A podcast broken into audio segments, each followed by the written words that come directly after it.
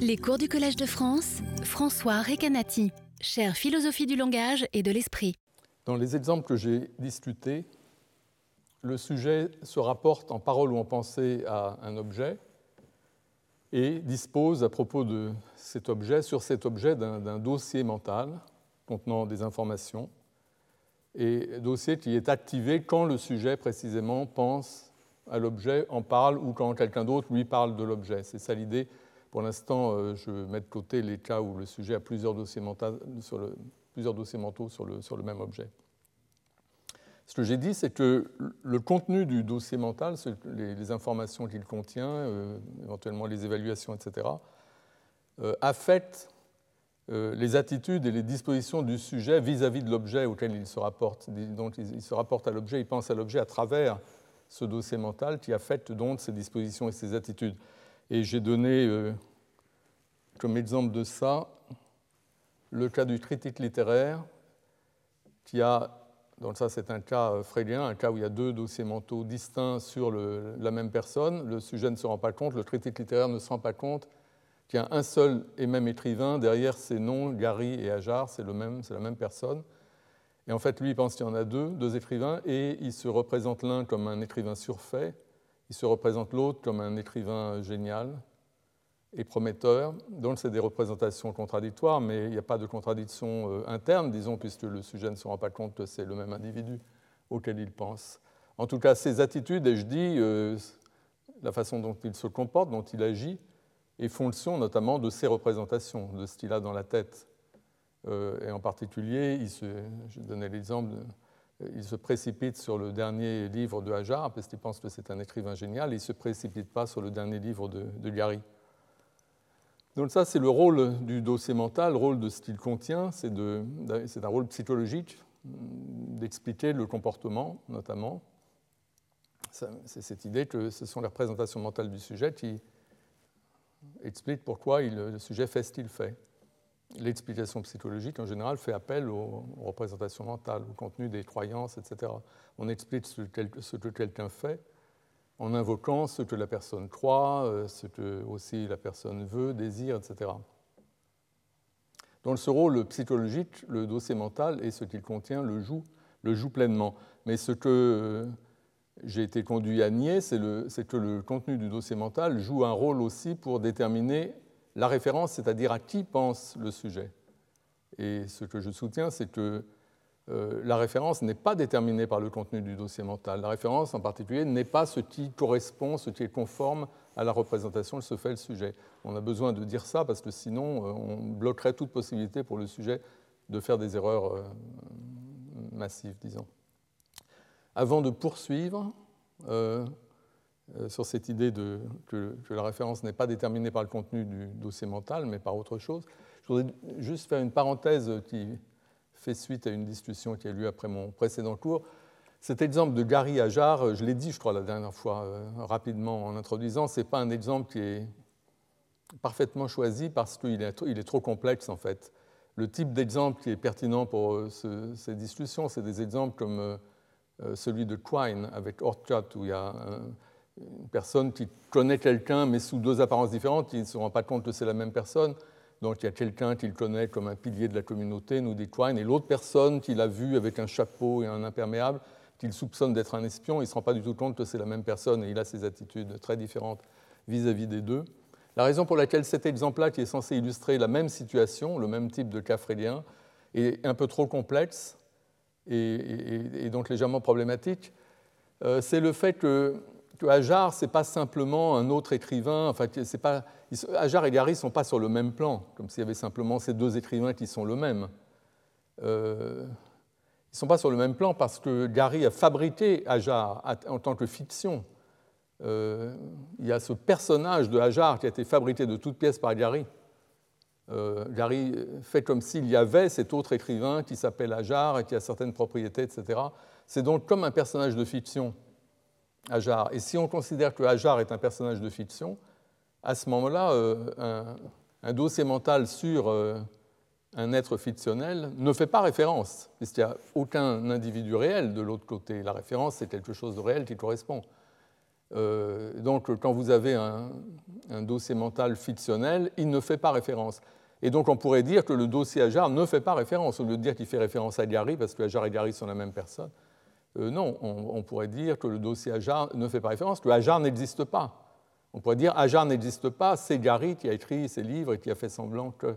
On pourrait dire ça si on voulait. Et c'est ça qui introduit une complication. Si on voulait dire ça, que le dossier Ajar est en fait.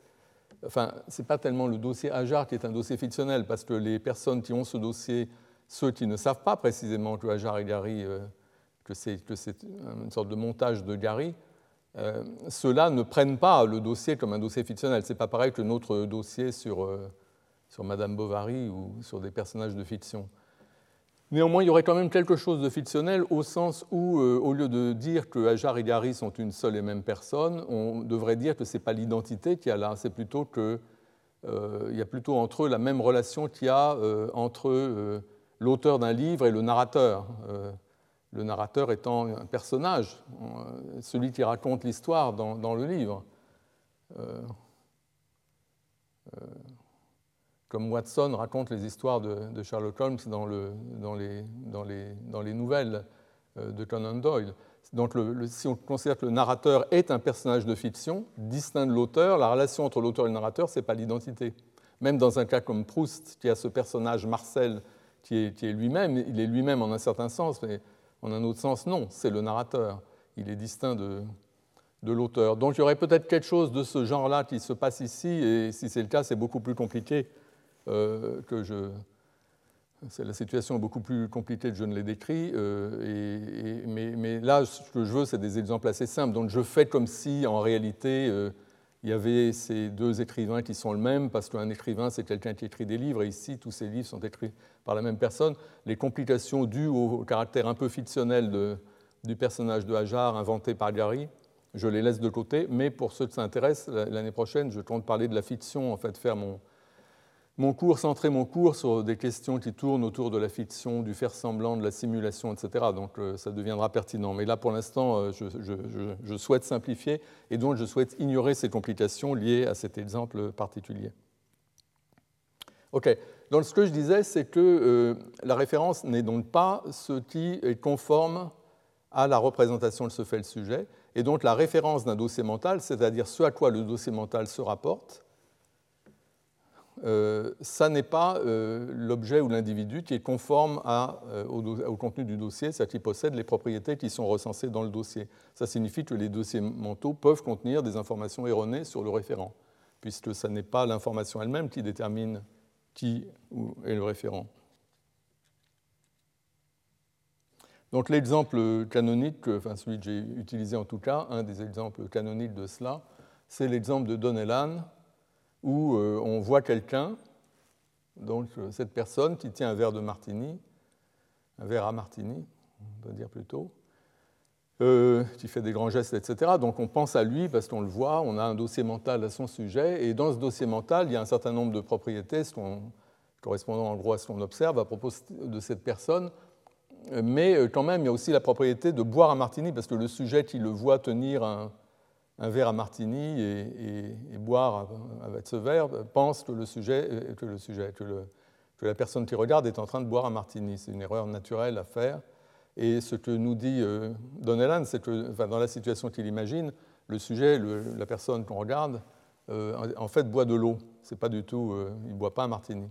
Et donc du coup, le contenu du dossier mental est fautif et la description, le type qui boit un martini qu'utilise euh, le sujet pour faire référence à la personne en question, euh, cette description en fait ne convient pas à la personne en question. Mais ce que dit Donnellan, c'est que ça n'empêche pas que euh, le locuteur fait référence à cette personne, même si la description qu'il emploie est incorrecte.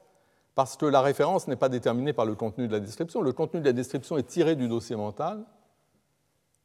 ça correspond à une information qu'il y a dans le dossier mental, mais ici, l'information se trouve être fausse. La personne n'est pas en train de boire un martini. Le sujet croit que la personne est en train de boire un martini euh, à cause du fait qu'il tient un verre à martini, mais en fait, ce n'est pas le cas. Mais euh, ce que dit Donnellan, c'est que la référence n'est pas fixée de cette façon par le contenu de la description, ni, ajoutais-je, par le contenu du dossier mental. La référence, c'est euh, l'individu avec lequel le sujet se trouve dans une certaine relation, l'individu qu'il regarde. C'est ça qui compte. On a donc un dossier mental qui contient des choses qui peuvent être incorrectes en ce qui concerne, qui peuvent ne pas s'appliquer euh, à la personne à laquelle se rapporte le dossier mental, mais il y a une certaine relation à l'objet O, qui est ici l'individu qui, qui, tient un verre à martini. Il y a une certaine relation R à cet objet. C'est elle, la relation R, qui fixe la référence. Et en disant que la relation R fixe la référence, ce que je veux dire, c'est que la référence, c'est-à-dire l'objet auquel se rapporte le dossier mental, celui auquel on pense quand on active ce dossier mental, celui dont on parle quand on emploie une expression qu'on associe à ce dossier mental. La référence, c'est l'objet ou l'individu, etc., avec lequel le sujet se trouve dans cette relation R. C'est en ce sens que la relation R fixe la référence. On regarde quel est l'objet à l'autre bout de la relation et on trouve la référence. C'est ça l'idée que je veux défendre. Évidemment, dans cette perspective, la question qui se pose, c'est celle de savoir ce qu'est, comment peut-on caractériser cette relation R qui fixe la référence, c'est-à-dire la relation telle que l'objet avec lequel le sujet se trouve dans cette relation, c'est ça, euh, l'objet ou l'individu auquel pense le sujet ou, dont il parle. Alors la solution générale, la caractérisation générale que je donne de cette relation R, euh, est la suivante. Je dis que on a ces dossiers mentaux qui contiennent des informations sur l'objet, informations correctes ou incorrectes,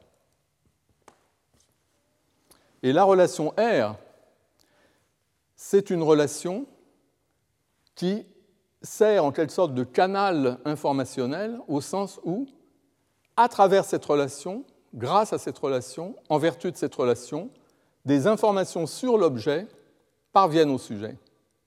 Et ces informations sur l'objet qui parviennent au sujet grâce à cette relation, elles peuvent être stockées dans le dossier mental. Donc tout ça est cohérent. Le dossier mental sert à stocker des informations. Ces informations parviennent au sujet parce que le sujet se trouve dans certaines relations avec l'objet qui permettent l'acquisition d'informations. Et ce sont ces relations qui déterminent à qui ou à quoi se rapporte le, dossier. Donc ça, c'est de façon abstraite euh, l'idée générale.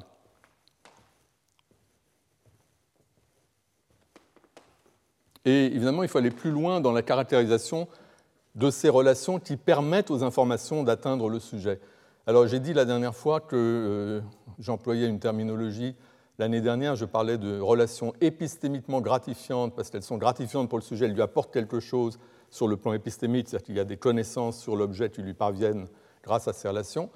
Et comme je euh, disais la semaine dernière, certains auditeurs avaient protesté que, enfin, c'était peut-être pas là, ou moi-même j'avais signalé que c'était peut-être un peu barbare comme expression. Quelqu'un avait proposé euh, relations épistémiquement profitables, ce qui me paraît un progrès. Euh, et, quelqu'un d'autre plus tard avait proposé euh, un néologisme relation infogénérative pour dire que c'est des relations qui sont porteuses d'informations pour le sujet, qui, engendrent un flux, qui rendent possible l'acquisition d'informations par le sujet. Donc, euh, dans le titre de, la leçon d'aujourd'hui, j'utilise cette notion, relation infogénérative, et la tâche pour aujourd'hui est d'en dire plus sur la nature de ces relations infogénératives. Alors, il y a plusieurs façons de, de les concevoir. Je dois dire que j'ai proposé euh, cette, idée de, relation infogénérative, sous l'autre appellation que j'utilisais jusqu'alors. Euh, mais j'ai remarqué que la plupart des gens donnent une certaine interprétation de cette notion, qui n'est pas en fait l'interprétation que moi j'avais en tête, mais en tout cas ce que ça montre, c'est qu'il y a plusieurs interprétations possibles, et je voudrais euh, les discuter, discuter au moins deux façons de concevoir ces relations aujourd'hui. Donc je commence par l'interprétation qui est la plus répandue, qui est aussi la plus simple, et qui n'est pas en fait celle que, je défends, euh, mais c'est normal de, partir d'elle. Et dans euh, l'interprétation en question, la relation infogénérative, dans un, cas comme celui de Donnellan, dans l'exemple de Donnellan, c'est tout simple, c'est la relation entre le sujet et l'objet, donc ici, entre, si je reviens à l'exemple, c'est la relation entre le sujet et cet individu.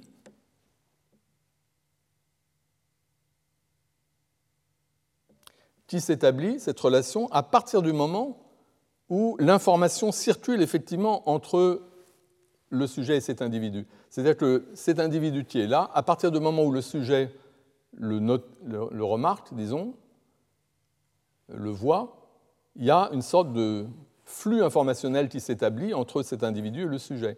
Il y a plein d'informations sur l'individu qui atteignent le sujet parce que le sujet le voit, l'entend, etc. Donc il y a toutes sortes de choses, de connaissances sur euh, l'individu qui deviennent accessibles au sujet. Euh, certaines ne sont pas vraiment des connaissances, mais peut-être des illusions ou des erreurs. Mais en tout cas, le sujet se met à accumuler de l'information, effectivement, sur la personne. Il s'aperçoit que cette personne est agitée, parle fort, fait de grands gestes, porte une chemise à carreaux, boit un martini, etc. Il y a toutes ces informations qui deviennent accessibles à partir du moment où s'établit euh, cette relation visuelle, cette relation perceptive avec l'objet. Et donc, on peut, dans cette interprétation, on peut dire que la relation pertinente, c'est le fait qu'il y a un flux informationnel à travers la perception qui s'établit entre le sujet et l'objet. Donc, il s'agit d'une relation causale. C'est-à-dire que l'objet, la personne, ici, affecte et modifie l'état épistémique du sujet, son état de connaissance, sa représentation du monde. Et donc dire que la relation qui fixe la référence du dossier, la relation infogénérative, la relation telle que la personne à qui pense le sujet, c'est la personne avec laquelle il se trouve dans cette relation, dire que cette relation, c'est la relation causale en question qui s'établit quand il y a de l'information qui, à travers la perception, circule entre le sujet et entre l'objet et le sujet. Euh, c'est donc identifier, euh, dire ça, c'est identifier la référence du dossier, l'objet auquel le dossier se rapporte, avec l'objet qui est à l'origine du flux informationnel qui vient nourrir le dossier. Donc, effectivement, il y a l'objet, ici, il y a le flux informationnel qui s'établit dans la perception, toutes ces informations sur l'objet qui parviennent au sujet par la perception et qui finissent dans le dossier. Donc le dossier est nourri par ces informations qui, lui, deviennent accessibles au sujet, qui lui parviennent grâce à la relation dans laquelle le sujet se trouve vis-à-vis de cet objet qu'il est en train de percevoir. Donc ça, c'est l'interprétation causale, disons. Alors cette interprétation est tout à fait en harmonie avec euh, ce qu'on appelle la théorie causale de la référence. Euh, c'est une sorte d'application. Euh, j'ai parlé, j'ai dit que par opposition au descriptivisme, il y avait cette nouvelle théorie de la référence qui s'était imposée dans les années 70, 60 et 70 comme alternative au descriptivisme. Et cette nouvelle théorie de la référence, elle est souvent décrite comme théorie causale de la référence. C'est souvent la façon dont on la, on la qualifie. L'idée générale étant que ce qui fixe la référence, ce qui détermine euh, la référence d'une expression linguistique, par exemple, ce sont euh, les relations causales, éventuellement à longue distance, entre l'expression linguistique qu'on utilise pour faire référence à quelque chose et euh, cette entité à laquelle on fait référence. Donc il, y a une, il doit y avoir une relation causale parce que c'est ça qui détermine la référence. Alors, bien sûr, il y a la notion de cette idée de relation causale est présente quand on pense à la perception. Dans le cas de la perception, euh, c'est tout à fait évident qu'une perception fait référence à, c'est-à-dire se rapporte à, et la perception de l'objet qui est causalement responsable de l'expérience perceptive du sujet. Euh, j'ai parlé la dernière fois du modèle photographique, c'est comme dans la photographie. L'individu qui est sur la photo, c'est l'individu qui était là, devant l'objectif, et qui a impressionné la pellicule.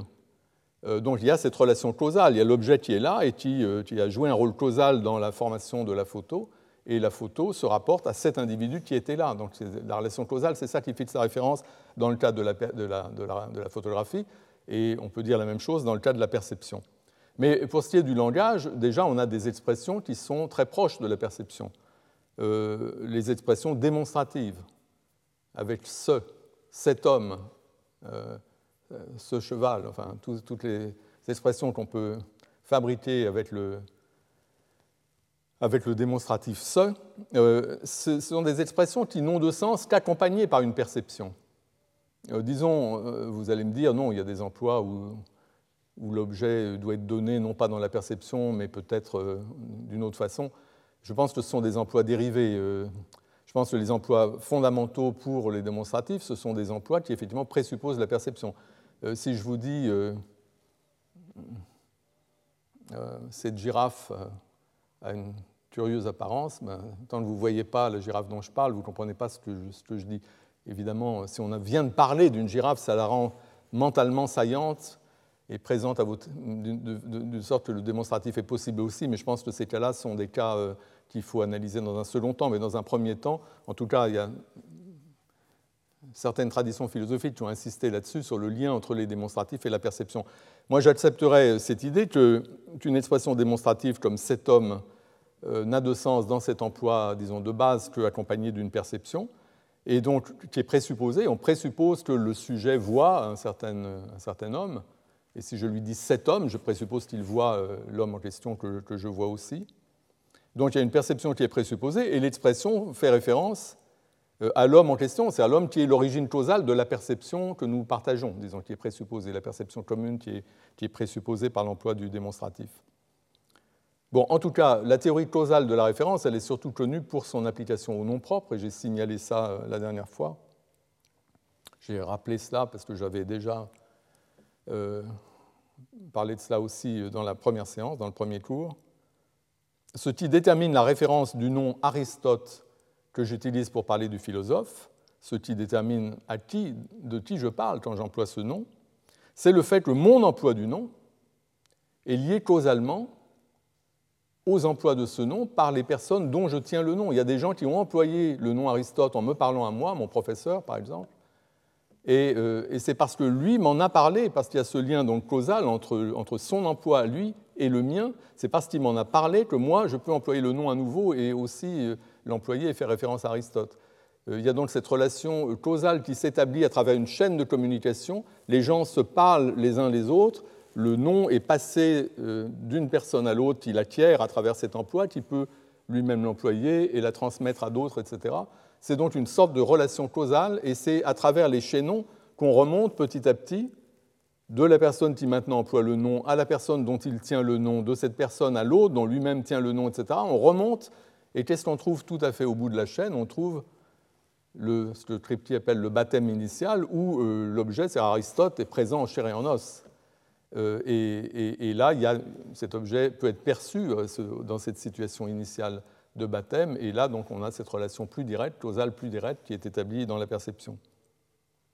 Bon, en tout cas, ce n'était pas du tout mon intention de parler de la théorie causale et ni d'évoquer les problèmes qu'elle pose éventuellement, mais c'est vrai que la nouvelle théorie de la référence s'appuie beaucoup sur cette idée, et donc cette interprétation de l'idée de relations infogénératives comme étant les relations causales qui euh, entrent en jeu à partir du moment où il y a un flux informationnel qui circule entre l'objet et nous, flux qui vient nourrir notre dossier mental.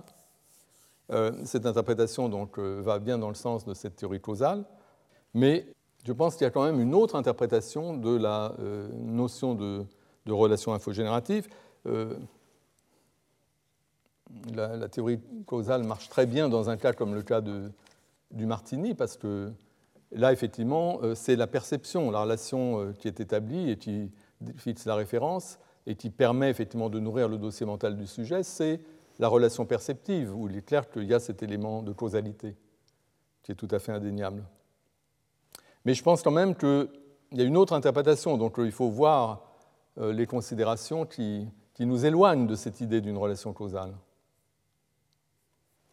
Alors, j'ai mentionné d'autres types de cas où euh, où ce qui fixe la référence, c'est une relation du sujet à l'objet, plutôt que la satisfaction par l'objet de certaines conditions euh, représentées dans l'esprit du sujet. D'un côté, il y avait le cas de la perception, comme l'exemple de Donnellan, le cas des noms propres, où on a aussi une sorte de relation causale, d'après les théories de Kripke, Ditch et autres, euh, relation causale médiatisée par toute la communauté linguistique dont nous héritons le nom.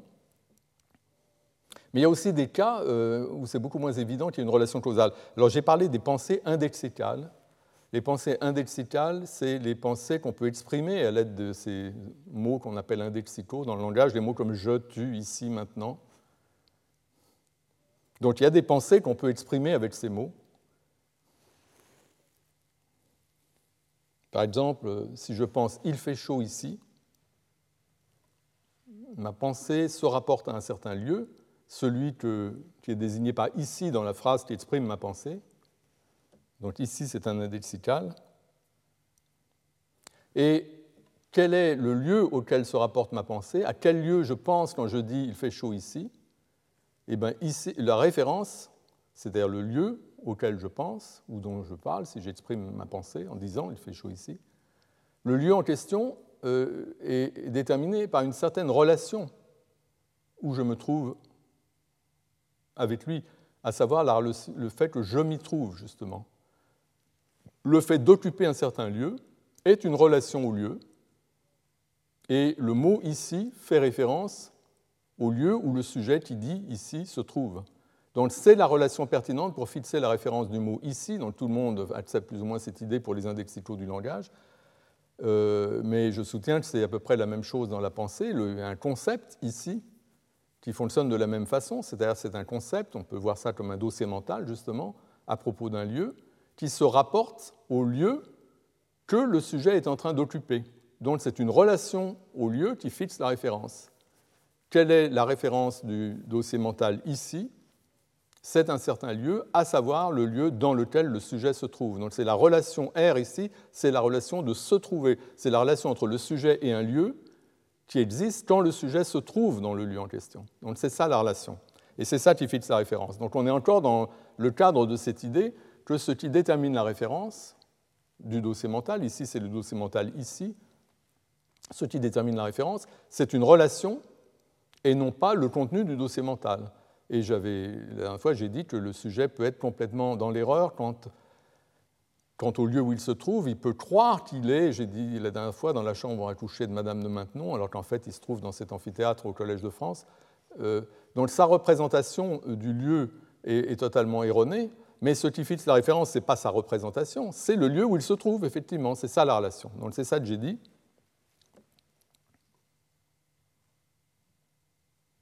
Et euh, j'ai dit la même chose dans le cas d'un autre indexical qui est je. Euh, je fais référence, et je dis, à la personne que le sujet est, effectivement, la personne qu'il est, ou être c'est une relation d'identité, certes, une relation un peu spéciale, mais c'est quand même une relation. Donc je fais référence à la personne que le sujet est et non pas à la personne que le sujet croit être. Donc le sujet a un dossier mental sur lui-même, le dossier mental égo ou soi, ou je ne sais pas comment, moi, enfin, dossier mental en première personne dont je reparlerai. Le sujet a un tel dossier mental et ce dossier mental se rapporte à la personne qu'il est et pas à la personne qui croit être. Ça veut dire que la référence du dossier mental, ça n'est pas l'individu qui satisfait le contenu, du, qui correspond, euh, qui est conforme au contenu du dossier mental. Et pour illustrer ça, j'ai donné la dernière fois l'exemple du fou qui croit qu'il est Napoléon et qui dit je. Le fou qui dit je, j'ai gagné la bataille d'Austerlitz, alors qu'il croit qu'il est Napoléon, bah dans son dossier mental, il a des tas d'informations sur Napoléon. Euh, mais néanmoins, euh, c'est des donc le dossier mental est, c'est Napoléon qui est conforme au dossier mental. Le, sujet, le fou, lui, il n'est pas du tout conforme dans la réalité, puisqu'il est un fou, il n'est pas Napoléon. Mais quand il dit je, il fait référence à lui-même, le fou, la personne qu'il est, et pas la personne qu'il croit être. Donc ça montre à nouveau que ce qui détermine la référence du dossier mental, c'est la relation, ici la relation d'identité dans le cas de je, et non pas le contenu du dossier. Bien. Donc ça, c'est entendu, ça va dans le même sens que ce qui détermine la référence, c'est quelque chose de relationnel et pas quelque chose de satisfactionnel, pour reprendre euh, les expressions de Ken Bach. Mais le type de relation qui fixe la référence, maintenant c'est là-dessus je veux insister, le type de relation qui fixe la référence dans ces cas, dans ces deux cas, le cas de ici et le cas de je, ce n'est pas la relation causale dont je parlais. C'est-à-dire la relation entre le sujet et l'objet, relation qui s'établit quand il y a un flux informationnel qui va de l'objet vers le sujet, quand le sujet est affecté par des informations qui lui proviennent de l'objet, à travers typiquement la perception. On peut voir ça assez facilement en remarquant qu'il est possible de faire référence au lieu où je me trouve en disant ou en pensant ici, même en l'absence de tout flux informationnel. Donc là, c'est le, premier argument que je veux donner pour dissocier la relation R qui fixe la référence de cette relation de flux informationnel, cette relation causale. On peut faire référence au lieu où on se trouve en disant ou en pensant ici, même en l'absence de tout flux informationnel. Donc l'exemple, c'est un cas où j'aurais été transporté inconscient en un lieu que j'ignore, et imaginez en plus qu'on m'a bandé les yeux, qu'on m'a bouché les oreilles, etc., etc., de sorte que je n'ai aucun moyen d'acquérir des informations perceptives concernant le lieu où je me trouve. Ça veut dire que toutes les, toutes les voies d'accès, tous les canaux informationnels qui pourraient me renseigner sur le lieu où je me trouve sont bouchés. Je, je n'ai aucune information, je suis dans le noir complet concernant le lieu où je me trouve. Et ça ne m'empêche pas de penser au lieu où je me trouve. Ça ne m'empêche pas de m'interroger, est-ce qu'il y a du monde ici ou est-ce que je suis tout seul? Dans cette situation, je ne sais rien du lieu où je suis, mais je peux quand même penser ici, je peux m'interroger. Où suis-je? Je peux penser. Euh, oui, enfin, donc, encore une fois, il y a du monde, y a-t-il du monde ici euh, donc c'est un cas où on fait référence à un lieu à travers ce concept ici, à travers ce dossier mental ici, alors même que les, voies d'accès informationnelles, les canaux informationnels qui nous permettent normalement d'acquérir des informations sur le lieu où nous nous trouvons, sont bouchés. Et ça montre que la référence n'est pas déterminée par cette relation de flux informationnel, puisque là, il y a référence. J'arrive à penser à ici, euh, au lieu où je me trouve, alors même qu'il n'y a pas de flux informationnel. Donc ça montre bien que la référence du dossier n'est pas déterminée par cette relation de flux informationnel. Car si elle était déterminée par cette relation de flux informationnel, il n'y aurait pas de référence ici. Je ne pourrais pas arriver à penser à ici. Tout à l'heure, on verra un cas où, où, où effectivement, en l'absence de flux informationnel, on n'arrive pas à penser une certaine pensée. Donc on verra qu'il y a des cas comme ça. Mais le cas de ici n'est pas un tel cas. Donc j'appelle ça des situations de dénuement informationnel, c'est-à-dire des cas où précisément le flux informationnel est coupé. Et donc ce que je veux dire, c'est que ce qui détermine le lieu auquel je pense quand je déploie ce concept ici, dans, ce genre de, de conditions, c'est-à-dire dans des conditions de dénuement informationnel, je pense que c'est bien une relation, mais ce n'est pas la relation qui s'établit entre le sujet et un certain lieu, à partir du moment où émane du lieu en question un flux d'informations qui affecte l'appareil sensoriel et cognitif du sujet. Encore une fois, ici, on n'a pas le flux d'informations et on a quand même la référence. Donc pour autant que la référence soit déterminée par une relation, ça n'est pas la relation de flux informationnel, ça doit en être une autre. Et j'ai dit quelle était cette relation dans le cas du ici. C'est tout simple. La relation, c'est la relation entre un sujet et un lieu qui s'établit à partir du moment où le sujet est dans ce lieu, se trouve dans ce lieu. C'est ça la relation.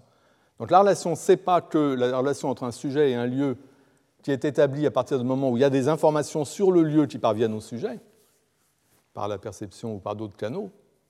C'est simplement la relation entre le sujet et un lieu qui est établie à partir du moment où le sujet se trouve en ce lieu. Il peut se trouver en ce lieu sans avoir aucun accès informationnel, sans avoir aucune information euh, sur le lieu en question, sans avoir aucune perception, notamment, du lieu en question. Et c'est exactement ce qu'on a dans les situations de dénuement informationnel. Donc là, on voit que la relation qui fixe la référence, celle dont je parlais dans le cas de ici, en disant que c'est la, relation de se trouver en un certain lieu, qui détermine la référence, c'est-à-dire que le lieu où on se trouve est le référent, dans le cas de ici, que ce soit le concept ou le mot, et bien donc la relation, ce n'est pas une relation causale, celle-là. C'est une relation d'une toute autre nature. Et dans le cas de je, c'est encore plus évident que ça n'est pas une relation causale. Euh, j'ai dit que la relation entre le sujet et l'objet, et ici l'objet c'est l'objet de pensée, mais quand, quand, le sujet pense je, il pense à lui-même, c'est lui-même, il est à la fois le sujet et l'objet. Euh, donc la relation entre le sujet et l'objet qui fixe la référence, quand le sujet pense à lui-même en première personne, quand il pense je, euh, c'est l'identité, c'est ça la relation. Lorsqu'il dit ou qu'il pense je, le sujet fait référence à lui-même, la personne qu'il est, qu'il est effectivement, et pas la personne qu'il croit être. Et la relation, encore moins que la relation entre le sujet et le lieu qu'il occupe, La relation d'identité qui existe entre le sujet et lui-même n'est une relation causale. La relation d'identité n'a rien d'une relation causale. Euh, tout est identique à soi-même. C'est cette relation-là dont nous parlons. Euh, c'est cette relation-là qui est pertinente dans le cas de je.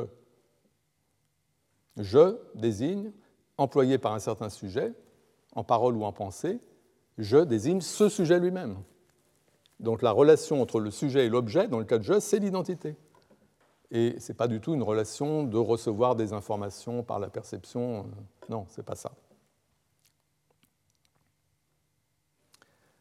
Ok, alors je reviens maintenant sur les, cas de dénuement informationnel, c'est-à-dire les cas où le sujet se trouve coupé de tout accès informationnel à l'entité à laquelle il pense. Donc, comme l'exemple où je me trouve euh, les yeux bandés, les oreilles bouchées, etc., dans un lieu dont j'ignore tout. Je pense que ces cas fournissent un argument euh, très fort pour dire que la relation infogénérative, celle qui détermine la référence, n'est pas une relation causale liée au flux des informations qui atteignent le sujet et qui le renseignent sur lui-même ou sur le lieu où il se trouve. Donc on a le cas de je et le cas de ici. Et dans les deux cas, il semble que la relation qui fixe la référence, ce n'est pas cette relation causale de flux informationnel. Parce que, dans les deux cas, on peut avoir du dénuement informationnel. Alors j'ai donné l'exemple de ici, maintenant je vais passer à je. Je pense que l'argument du dénuement informationnel, c'est euh, la relation qui fixe la référence, ce n'est pas la relation de flux informationnel entre l'objet et le sujet, le fait qu'il y ait des informations qui circulent entre l'objet et le sujet, que le sujet euh, accède à des informations sur l'objet par certains canaux, disons, ce n'est pas ça euh, la relation pertinente, parce que, tant dans le cas de je que dans le cas de ici, on peut arriver à penser je ou à penser ici en l'absence de tout flux informationnel, comme dans ces cas de dénuement informationnel. Donc j'ai donné l'exemple de ici, euh, la personne pense ici alors qu'il ne sait absolument pas où il est, il n'a aucun, aucune information qui lui parvienne euh, en provenance du, lieu où il se trouve. Et, dans le cas de je, je pense qu'on a des exemples de ce genre, mais, mais d'abord, euh, je voudrais insister sur le fait qu'évidemment, ce sont des situations très très exceptionnelles, les situations de dénuement informationnel. En général, euh, c'est dans les situations normales, quand on est dans un certain lieu, c'est-à-dire quand il y a cette relation entre le sujet et un lieu, que le sujet s'y trouve, que le sujet occupe le lieu en question, dans ces cas-là, automatiquement, il y a un flux informationnel qui passe entre le lieu et, et, le sujet. C'est-à-dire que quand je suis dans un certain lieu, normalement, j'ai accès à plein d'informations concernant le lieu, puisque j'y suis. J'ai qu'à ouvrir les yeux, j'ai qu'à tendre l'oreille, je sais ce qui se passe. Donc la relation de se trouver dans un lieu va de pair avec la relation de flux informationnel, d'avoir des informations sur le lieu en question. Dans les situations normales, les deux vont de pair. Mais précisément dans les cas de, dénuement informationnel, ce sont des cas où on dissocie les deux, on coupe le flux informationnel, mais on a quand même la première relation, et on s'aperçoit qu'on a encore la référence, qu'on peut encore penser ici ou je. Et ce qui montre qu'effectivement, ce qui fixe la référence, ce n'est pas la relation de flux informationnel qui normalement est présente, certes, mais c'est l'autre relation sous-jacente le fait de se trouver en un certain lieu, c'est une relation qui rend possible le flux informationnel, mais ça n'est pas la même relation que la relation de flux informationnel elle-même. Donc il y a deux relations distinctes, l'une qui est une condition de possibilité de la seconde. Et ce que je suis en train de vous dire, c'est qu'à cause de l'argument du dénuement informationnel, il faut penser que ce qui fixe la référence, c'est la première relation, celle qui est la précondition, le fait de se trouver dans un lieu, le fait d'être un certain individu. C'est ça qui rend possible l'acquisition d'informations sur le lieu dans lequel on se trouve ou sur la personne que l'on est. Et dans le cas de je, c'est pareil. Dans une situation normale, euh, il y a cette relation qu'on a avec nous-mêmes, comme tout a cette relation avec soi-même, qui est d'être identique, d'être soi-même. Donc on est une certaine personne, et quand on est une certaine personne, normalement, dans les situations normales, on est automatiquement en position d'obtenir des informations concernant cette personne que l'on est, grâce à une série de canaux informationnels spécifiques qui renseignent le sujet sur lui-même. Donc ça, c'est ce que je suis en train de vous dire, c'est très pertinent pour le thème de, la pensée en première personne et des représentations en première personne en général.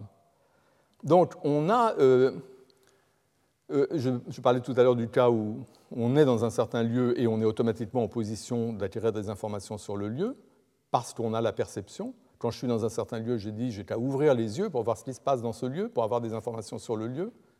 On a un équipement sensoriel et cognitif qui fait que à la relation de se trouver dans un certain lieu correspond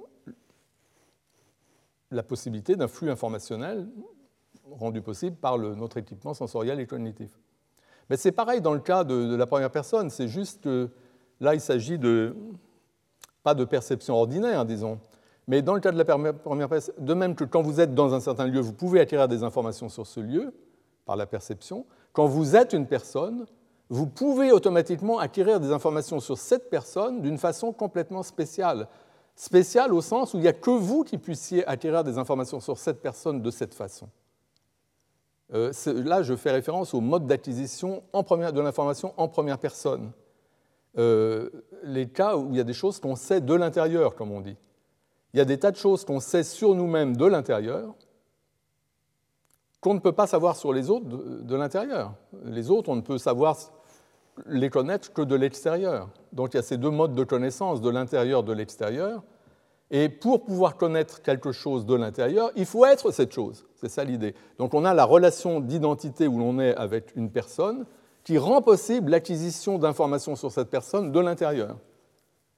Et donc les exemples d'informations euh, qu'on acquiert de l'intérieur, ou les exemples de canaux informationnels spécifiques qui nous renseignent sur la personne que nous sommes et qui ne peuvent pas nous renseigner sur les autres personnes, mais seulement sur la personne que nous sommes, eh bien, par exemple, il y a la proprioception qui nous renseigne sur la position de nos membres. Par exemple, en ce moment, je sais que connais la position de mes jambes, je n'ai pas besoin de regarder, je le sais de l'intérieur. Je sais que mes jambes ne sont pas croisées, par exemple. Je sais ça par la proprioception. Ce qui est intéressant, c'est que la proprioception me renseigne sur la position de mes membres d'une façon où elle ne je ne peux attirer de l'information sur la position des membres de quelqu'un par la proprioception que si je suis cette personne, que, sur moi-même. Je ne peux pas savoir par la proprioception si vos jambes sont croisées ou pas. Pour savoir si vos jambes sont croisées ou pas, je dois regarder. Pour savoir si mes jambes sont croisées ou pas, j'ai accès par ce sens spécial, disons interne, par la proprioception, j'ai accès à cette information d'une façon qui est spécifique.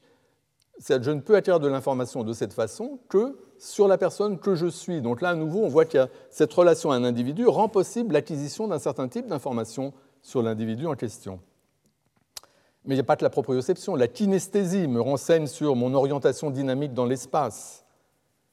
Euh, la somatoception me renseigne sur ce qui se passe à la surface de mon corps. Donc, c'est un moustique qui se pose sur ma main. J'aurai cette information. Je n'ai pas besoin à nouveau de regarder. J'aurai cette information. Je vais sentir. Euh, et ça, c'est quelque chose, encore une fois, je ne peux sentir que ce qui est à la surface de mon corps à moi. Je ne peux pas sentir ce qui se passe à la surface de votre corps à vous. Donc là aussi, tout ça, c'est des informations en première personne, des informations qui nous parviennent par certains canaux, des informations sur nous-mêmes qui nous parviennent par certains canaux et qui ne, peuvent nous parvenir que concernant nous-mêmes, pas concernant les autres. Bon, on a aussi l'interoception qui euh, nous renseigne sur ce qui se passe à l'intérieur de notre corps, sur les battements du cœur, euh, remplissement de la vessie, euh, tous ces trucs-là. et, du côté mental, vous avez la mémoire épisodique qui vous renseigne sur vos expériences passées, c'est le souvenir. Là aussi, je ne peux me souvenir euh, que de mes propres expériences. Quand vous faites quelque chose, quand il vous arrive quelque chose, moi, je ne peux pas me souvenir de l'intérieur de ce qui vous est arrivé. Je peux me souvenir de vous avoir vu dans la situation en question, mais je ne peux pas. L'expérience que vous, vous avez faite, vous, vous allez vous en souvenir parce que vous l'avez faite, mais moi, je ne peux pas me souvenir de l'expérience que vous, vous avez faite. Euh, sauf que je parlerai d'exception de, dans, un instant. Mais c'est pareil, donc la mémoire épisodique a un caractère en première personne aussi. Euh, les informations qu'elle véhicule ne peuvent concerner que le sujet lui-même. Le sujet qui se souvient,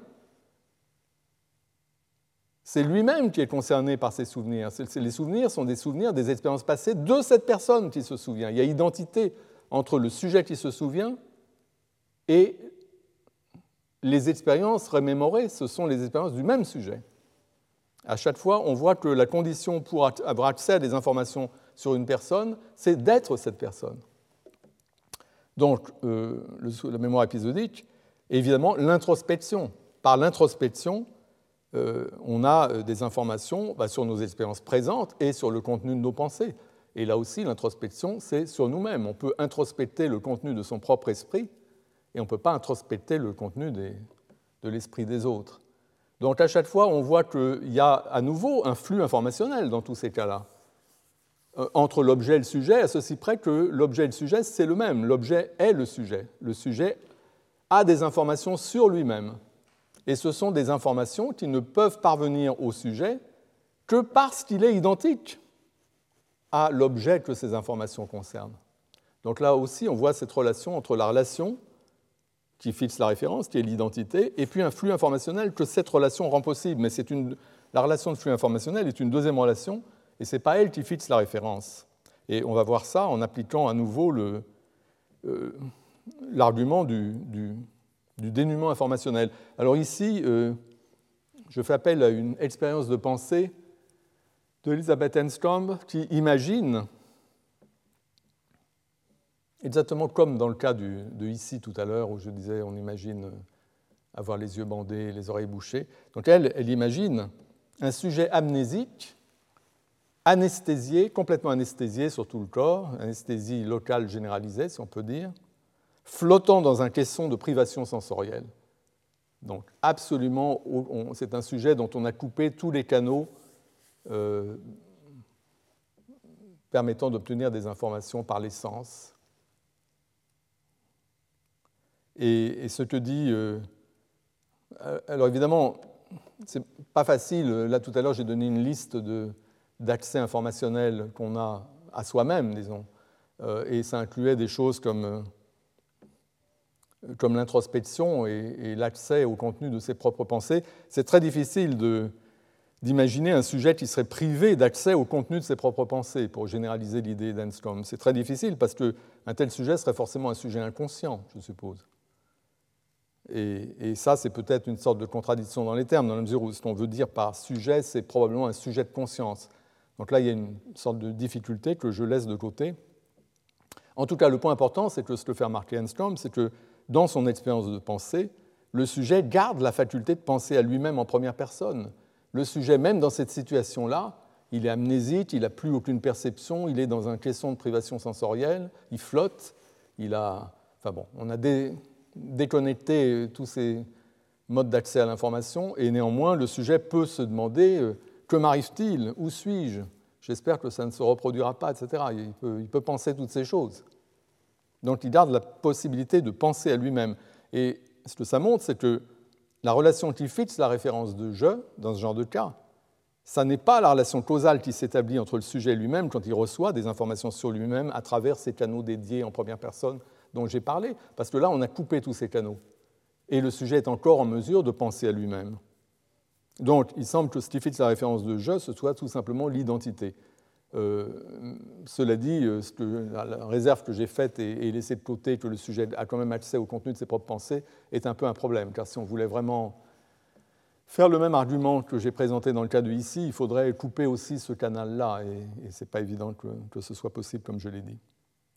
En tout cas, ça suggère quand même fortement que le sujet qui dit ou qui pense je fait référence à lui-même, la personne qu'il est effectivement, tout comme le sujet qui dit ou pense ici fait référence au lieu où il se trouve. Et il n'y a rien de plus à dire concernant la référence de je ou la référence de ici.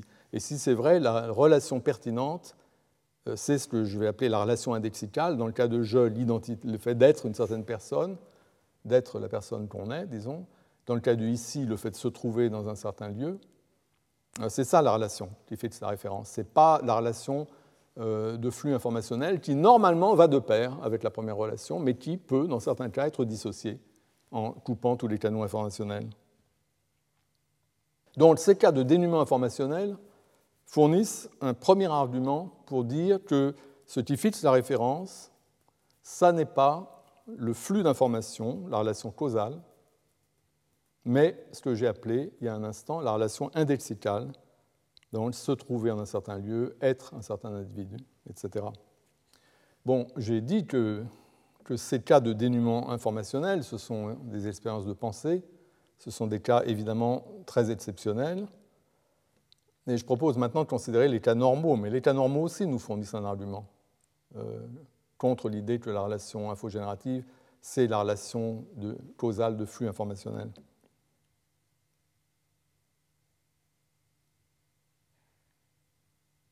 Donc normalement, qu'est-ce qui se passe? Normalement, le sujet conscient est bombardé en permanence d'informations sur lui-même, comme je l'ai indiqué en faisant la liste de tous ces canaux informationnels en première personne. Le sujet est bombardé en permanence d'informations sur lui-même, sur l'état de son corps et de son esprit, ainsi que sur le lieu où il se trouve et ce qui s'y passe. Parce qu'encore une fois, quand on est éveillé, normalement, ben, à tout moment, on a des informations sur le lieu où ce qui se passe autour de nous, donc sur le lieu où nous sommes. Donc les cas normaux sont des cas de... C'est le contraire du dénuement informationnel. Les cas, cas de dénuement informationnel, c'est des exceptions. Les cas normaux, c'est des cas de ce que j'appellerais des cas de plénitude informationnelle. C'est-à-dire des cas où le sujet est affecté effectivement par un flux d'informations sur lui-même, corps et esprit, et sur le lieu où il se trouve. Alors je pense que ces cas euh, fournissent un deuxième argument à l'appui de la thèse selon laquelle ce qui fixe la, référence, ce n'est pas la relation causale, mais c'est la relation indexicale. Alors, dans les cas de plénitude informationnelle, il y a les deux relations en tandem. C'est ce que j'ai indiqué en disant qu'il y en a une relation qui est une condition de possibilité pour l'autre. Vous avez la relation indexicale entre le sujet S, c'est la relation R1, et l'objet, supposons que l'objet soit un, lieu. La relation R1, c'est le fait de se trouver, la relation entre un sujet et un lieu euh, qui existe quand le sujet se trouve en ce lieu. Donc le sujet est dans la relation R1 avec un certain lieu qu'il s'y trouve, c'est ça la relation R1. Et quand le sujet se trouve en un certain lieu, donc quand il y a la relation R1 entre le sujet et le lieu, eh bien, il y a automatiquement la relation R2, qui cette fois est la, la relation causale, qui est qu'il y a des informations sur le lieu qui remontent vers le sujet, qui deviennent accessibles au sujet grâce à la perception. Le sujet voit ce qui se passe, entend ce qui se passe, et donc il a des informations sur le lieu. Donc il y a la relation causale qui est rendue possible par la relation indexicale. C'est parce que le sujet est dans le lieu qu'il reçoit des informations sur le lieu. On a donc ces deux relations qui vont de pair dans les cas de plénitude informationnelle. C'est parce qu'elles vont de pair qu'il est facile de concevoir la relation qui fixe la référence comme étant la relation causale, mais ce que j'ai dit, c'est que c'est une illusion. En fait, ce qui fixe la référence, c'est la relation R1. Mais normalement, elles vont de pair. Alors, la coexistence de ces deux relations dans les situations ordinaires de plénitude informationnelle nous fournit une sorte de test pour décider laquelle des deux relations détermine la référence. Donc j'ai déjà donné un premier argument qui était qu'on peut imaginer que une des, la relation R2 disparaisse. Dans les cas de dénuement informationnel, il n'y a plus la relation R2, on a quand même la référence. Ce qui suggère que ce qui fixe la référence, c'est la relation R1. Maintenant, je considère des cas de plénitude informationnelle où on a des deux relations en même temps. Mais ce que je vous propose, c'est d'imaginer des situations où les deux relations divergent. Là, les relations, non seulement elles, elles sont présentes en même temps, mais elles convergent en ce sens où les deux, c'est des relations entre le sujet S et l'objet O.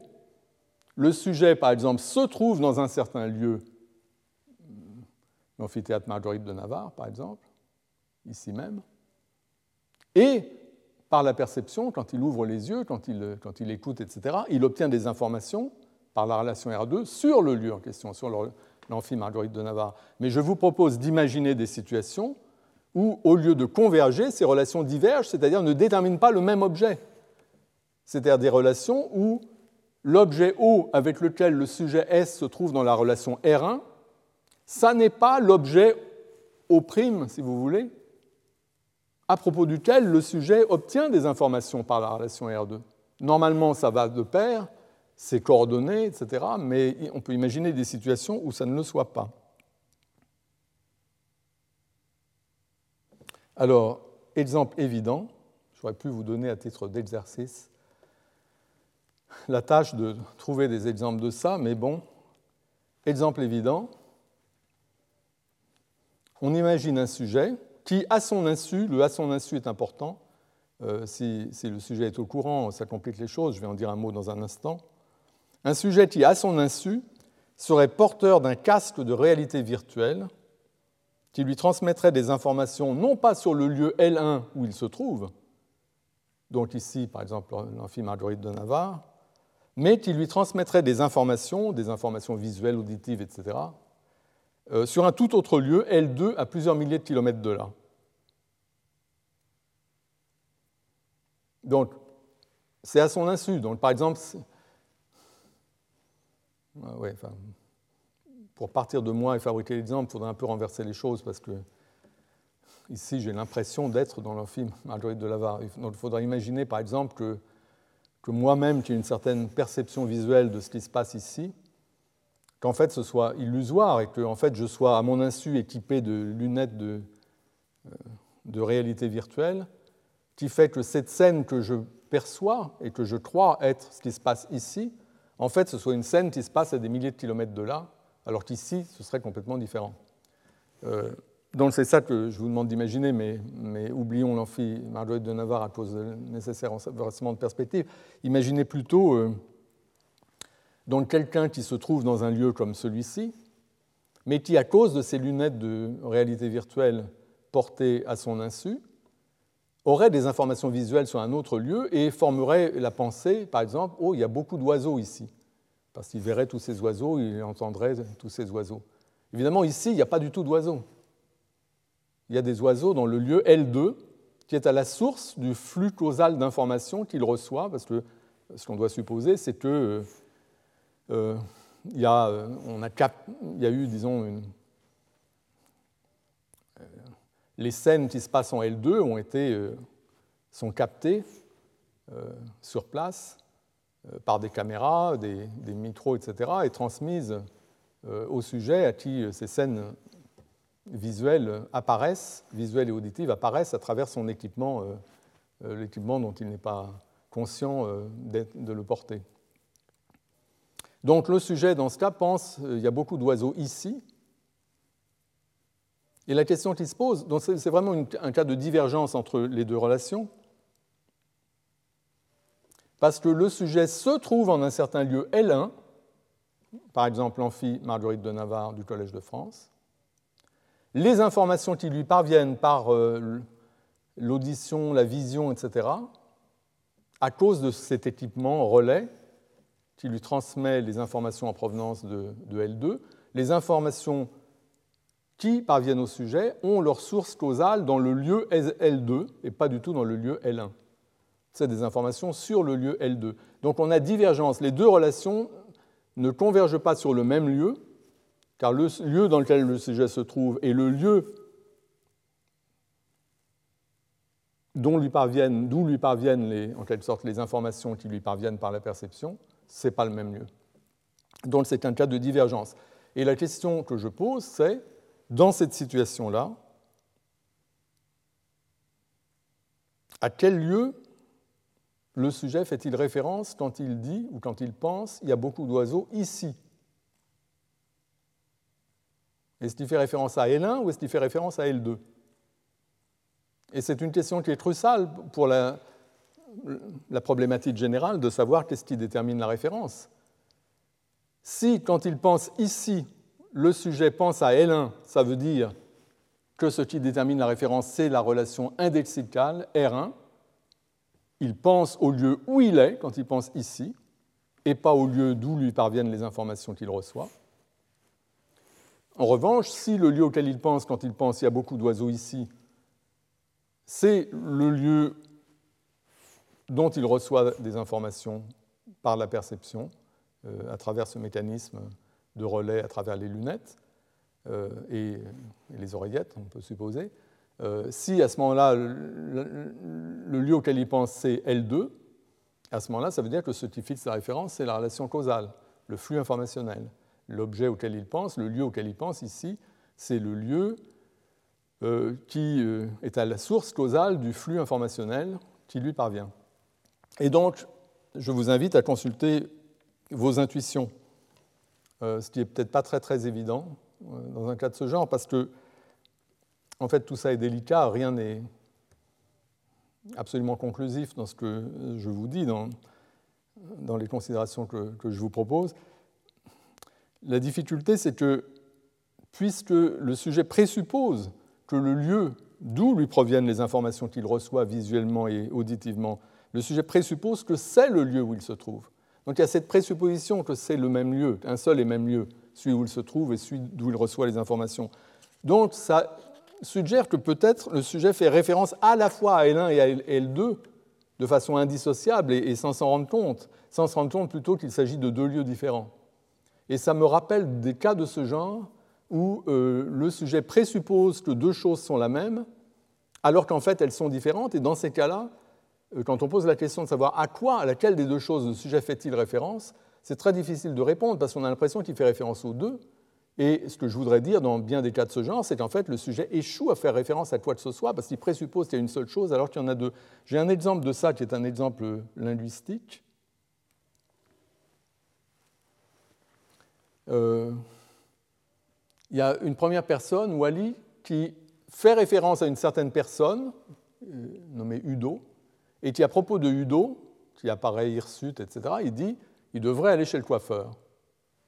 Et, son interlocuteur, Zach, ne comprend pas que Wally parle de Udo, et il croit euh, que euh, Wally parle de Tom, parce que lui est en train de regarder Tom et de remarquer justement qu'il a les cheveux longs, un truc de genre. Et, et donc Zach, regardant Tom et pensant à tort que Wally fait référence à Tom, dit il devrait en effet. Et là, c'est intéressant parce que le il de il devrait, en effet, est anaphorique par rapport au, pronom que utilise Wally pour faire référence à Udo. Wally utilise le pronom il faisant référence à Udo pour dire il devrait aller chez le coiffeur.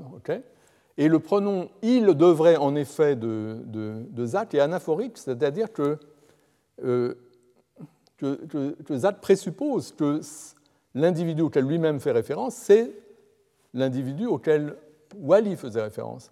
Donc il y a un lien anaphorique qui, normalement, l'anaphore garantit la coréférence. C'est un outil qui, fait que l'expression anaphorique hérite la référence de l'antécédent. Euh, la coréférence est garantie par ce mécanisme linguistique. Mais d'un autre côté, ici, euh, Zach, à la fois, il fait cette référence anaphorique, on pourrait avoir des petits indices pour indiquer que c'est anaphorique, donc il doit y avoir co-référence. Il fait référence à la même chose que Wallis, et ça fait vraiment partie du sens linguistique de son énoncé. Mais d'un autre côté, comme il regarde Zach, euh, pardon, comme il regarde Tom, il est clair qu'il fait référence à Tom aussi. Il fait à la fois référence à la personne à qui Wally fait référence, grâce au lien anaphorique, mais il fait aussi référence à la personne qu'il regarde, et en fait, il pense que la personne qu'il regarde est la personne à, qui Wally fait référence, c'est parce qu'il pense que c'est la même personne. Pour lui, il n'y a pas de problème, mais pour nous qui savons que c'est deux personnes différentes, on a l'impression que Zach fait référence à la fois à Tom, qu'il regarde, et à la personne dont parle Wally, puisqu'il emploie un pronom compris de façon anaphorique. Donc, dans ce genre de cas, si on pose la question de savoir à qui le pronom fait référence dans la bouche de Zach quand il dit il devrait, en effet, on est tenté de dire soit à la fois à Udo via Wally en quelque sorte et, à Tom, soit on a envie de dire aussi à ni l'un ni l'autre parce qu'il est, dans la confusion, euh, parce qu'il fait une présupposition qui est fausse. Et donc c'est quelque chose du même genre qu'on a dans, l'exemple que j'ai donné, parce que le sujet présuppose que euh, la source informationnelle de, de, ces perceptions, etc., le, lieu euh, à propos enfin, le lieu dont lui viennent toutes ces informations, c'est le même lieu, le lieu où il se trouve. Et c'est une information ici qui est fausse. Et c'est une présupposition qui est fausse. Bon, malgré ça, je pense que, c'est pour ça que je vous disais de faire appel à vos intuitions, je pense que on peut quand même répondre à la question posée. Dans l'exemple du casque de réalité virtuelle ou des lunettes de réalité virtuelle, pour que ce soit plus facile de passer inaperçu, le sujet a indubitablement l'illusion qu'il y a beaucoup d'oiseaux là où il se trouve. Et on peut lui répondre. Euh, un interlocuteur qui est au courant de sa situation, qui sait qu'il a ses lunettes et tout ça, peut très bien lui le détromper et lui dire Tu te trompes, il n'y a pas du tout d'oiseaux ici. Pas le moindre oiseau, mais tu portes un casque ou des lunettes de réalité virtuelle. ce serait parfaitement légitime. Mais à ce moment-là, le sujet lui-même, une fois mis au courant de la situation, évidemment, confesserait son erreur. Donc tout ça suggère que la relation déterminante ici, c'est bien la relation R1, la relation indexicale. Le sujet fait référence au lieu où il se trouve, quand il dit ici, et il a l'illusion qu'il y a des oiseaux là où il se trouve, parce qu'il y a ces informations qui lui parviennent, et il a tort. il a tort, on peut lui dire mais tu as tort, il n'y a pas du tout d'oiseau, c'est parce que tu as ces lunettes. Et lui-même, une fois qu'il est au courant de la situation, il va dire ah oui, d'accord, j'avais tort, j'ai cru que. Donc, pour que la pensée il y a beaucoup d'oiseaux ici soit reconnue comme illusoire, il faut bien que ici fasse référence à L1, c'est-à-dire au lieu où le sujet se trouve et où il n'y a pas d'oiseau.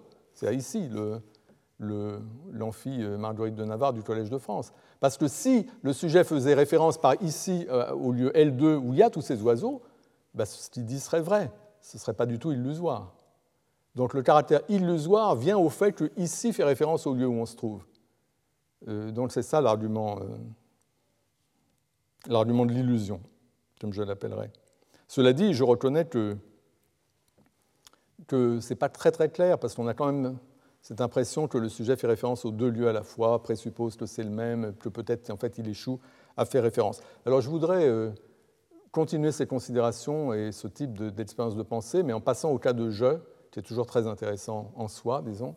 Le sujet de je est passionnant, le concept de soi est un concept assez riche qui mérite d'être discuté, analysé, et d'autre part, euh, c'est un des cas où la, notion de dossier mental s'applique. Donc, je voudrais vous parler, euh, dans la suite de ce que je disais un peu plus haut à propos du souvenir, euh, du philosophe Sidney Shoemaker, enfin pas de, je vais pas vous parler du philosophe Sidney Shoemaker, mais plutôt d'une expérience de pensée célèbre de Shoemaker, qui est un peu l'équivalent du casque de réalité virtuelle, mais mais dans le cas du souvenir. Euh, c'est quelque chose d'un peu différent, mais, la structure est la même, puisque à nouveau, on a ces deux relations R1, R2, on peut imaginer des dissociations, et la question qui se pose, c'est celle de savoir, en cas de dissociation, à qui le sujet fait-il référence quand il dit je ou quand il pense je?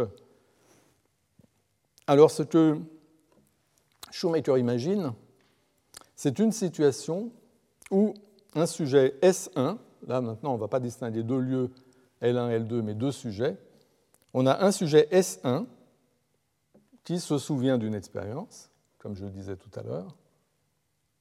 Normalement, quand on se souvient d'une expérience, c'est forcément de sa propre expérience, puisque le souvenir va de pair avec une certaine relation, euh, qui est la relation d'identité entre le sujet de l'expérience remémorée et le sujet qui se souvient. Ça doit être le même sujet, normalement, c'est comme ça que ça se passe.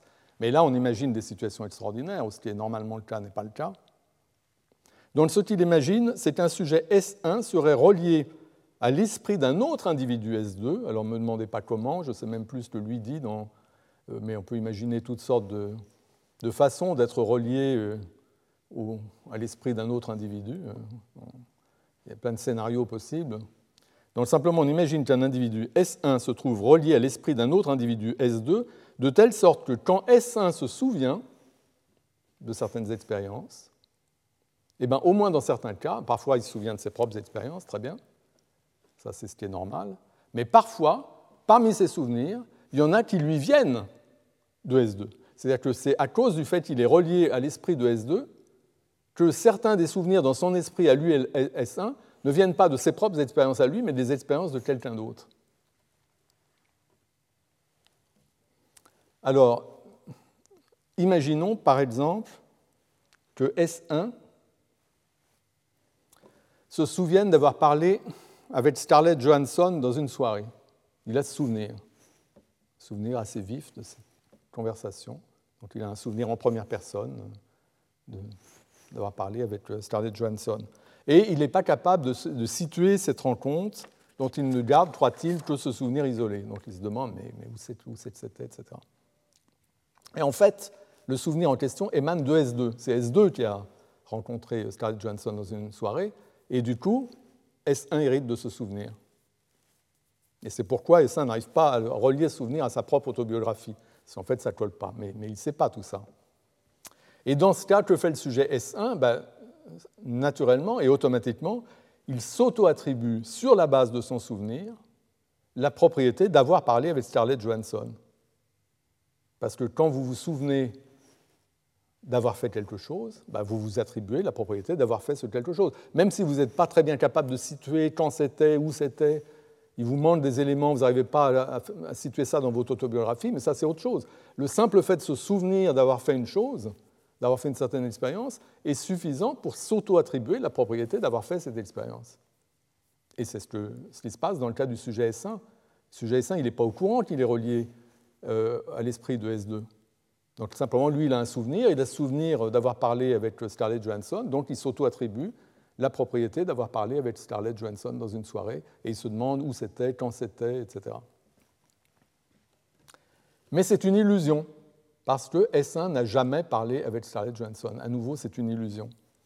Et à nouveau, le fait que ce soit une illusion fait que l'argument de l'illusion marche, c'est-à-dire que ça n'est une illusion que parce que le sujet fait référence à lui-même quand il pense j'ai parlé à Scarlett Johansson. Ça, c'est illusoire parce qu'il n'a jamais parlé avec Scarlett Johansson. Il, c'est-à-dire S1. C'est illusoire parce qu'en disant je, il fait référence à S1, il ne fait pas référence à S2, la personne qui est la source causale effective du souvenir, la personne dont l'expérience est la source du souvenir. Il fait, en disant je, il ne fait pas référence à S2, il fait référence à lui S1, et ça montre à nouveau que que ce qui est pertinent, c'est la relation indexicale et pas la relation causale. Donc, dans cet exemple, il y a une relation causale R2 entre le sujet S2 qui a fait l'expérience, qui a parlé avec Scarlett Johansson, qui a eu cette expérience, et le souvenir dans l'esprit de S1. Le souvenir dans l'esprit de S1, il dérive causalement, il est la trace de cette expérience dans l'esprit de S2, de cette expérience de S2. Donc le souvenir de S1 est la trace dont l'origine causale est l'expérience de S2. Donc il y a cette relation causale entre S1 et S2. En gros, S1, quand il dit, quand il pense, euh, quand il a ce souvenir, il se représente, euh, son, souvenir lui vient de l'expérience de S2. Néanmoins, ce n'est pas à S2 qui fait référence quand il dit j'ai parlé avec Scarlett Johansson. Il ne fait pas référence à la personne qui a fait cette expérience qui est présente. Non, ce n'est pas ça. Il fait référence à lui-même. Non pas à la personne qui est à la source causale de ce souvenir, mais à la personne qu'il est. Normalement, la personne qu'il est, c'est la personne qui est la source causale de ses souvenirs. Mais là, c'est à nouveau un cas où il y a une divergence. Alors, je pense que c'est la même structure et donc l'argument, c'est le même argument. Dans les cas de plénitude informationnelle, il y a les deux relations il y a la relation causale et il y a la relation indexicale. On pose la question de savoir si on imagine des cas de divergence où le sujet se trouve dans la relation causale avec un certain objet et dans la relation indexicale avec un autre objet. Quand le sujet dit je ou ici, à quoi fait-il référence? Fait-il référence au lieu, où, au lieu où il se trouve, à la personne qu'il est, ou fait-il référence? Au lieu d'où lui proviennent les informations? Ou à la personne qui est la source causale des informations qui lui parviennent Et la réponse semble être que, puisque dans tous ces cas, le sujet est dans, l'illusion, il semble que ce qui fixe la référence, ce soit la relation indexicale. Alors, je pense cependant que, ainsi développé, l'argument n'est pas suffisamment probant parce que j'ai parlé de plein de canaux épistémiques dédiés en première personne qui renseignent les sujets sur, sur eux-mêmes. Euh, j'ai parlé de la somatoception, la proprioception, l'introspection, le souvenir épisodique, tous ces trucs-là. Il y a plein de façons d'obtenir des informations sur soi-même, en première personne ou de l'intérieur. Et, euh, là, avec ces cas de, divergence, comme l'exemple que je viens de donner, euh, suivant Shoemaker, euh, ce que je dis, c'est que ces exemples montrent que quand le sujet pense à lui-même, quand il pense je, il fait référence à la personne qu'il est, celle à laquelle il est identique, même dans une situation de quasi-souvenir, c'est comme ça que Shoemaker appelle ce, type de cas, euh, où ces souvenirs émanent en fait d'une autre personne. Et donc on a cette divergence et le sujet continue à faire référence à lui-même, il ne fait pas référence à la personne dont émanent ces souvenirs.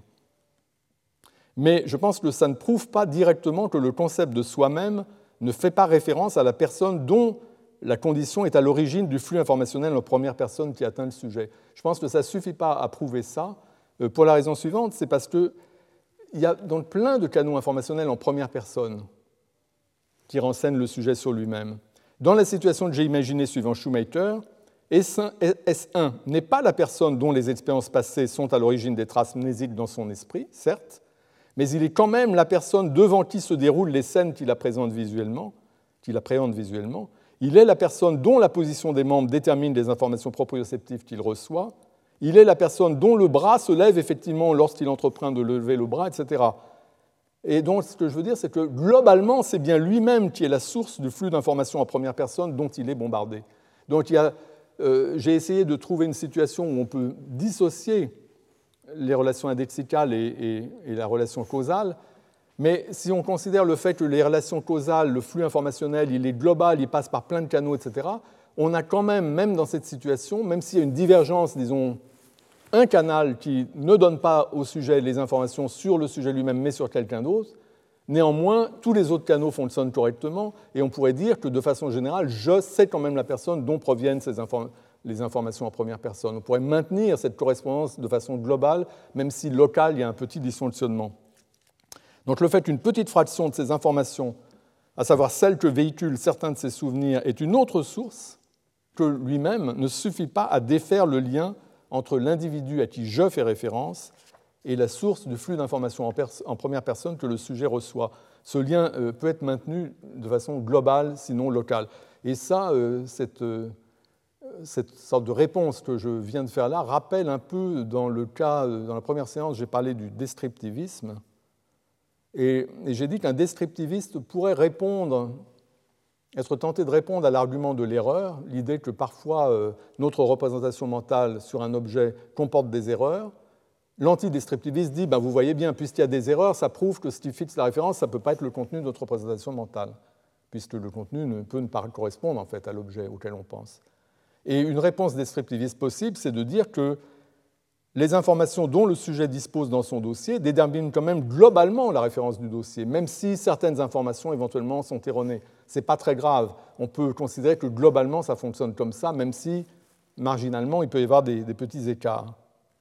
Si la plupart des informations, ou au moins les plus importantes, sont correctes, on peut dire que la référence reste globalement conforme au contenu du dossier mental. Donc ça, c'est c'est la réponse que peut faire un descriptiviste, et je l'ai écarté cette réponse en disant que l'erreur pouvait être massive et pas juste sur un petit point ou deux. Et de la même façon, je pense que l'argument que je viens de donner, enfin l'espèce de tentative de réponse que je viens de donner à l'argument euh, tiré de Schumacher, euh, consiste à dire que ce qui détermine la référence du dossier mental moi ou je ou ego, qui contient les informations sur soi-même, les informations dont le sujet dispose en première personne, on pourrait dire que la référence du dossier mental, ce qui la détermine, c'est bien le flux d'informations en première personne qui passe par les canaux épistémiques dédiés dont j'ai parlé, de sorte que la référence de je, c'est l'origine de ce flux de façon globale, même si quelques informations dans le flux pourraient avoir une autre source. Donc on pourrait répondre de cette façon que l'exemple de Schumacher, c'est trop limité que ce soit juste le souvenir qui parfois dysfonctionne au sens où c'est les expériences de quelqu'un d'autre et pas les nôtres. Parce que globalement, nos expériences en première personne euh, concernent l'individu que nous sommes, de sorte que les informations qui nous parviennent, euh, il y a quand même cette convergence effectivement entre la relation indexicale, la personne que nous sommes, et la relation causale, le flux d'informations qui nous parvient par ces canaux euh, concerne la personne que nous sommes de façon générale, même s'il peut y avoir quelques écarts.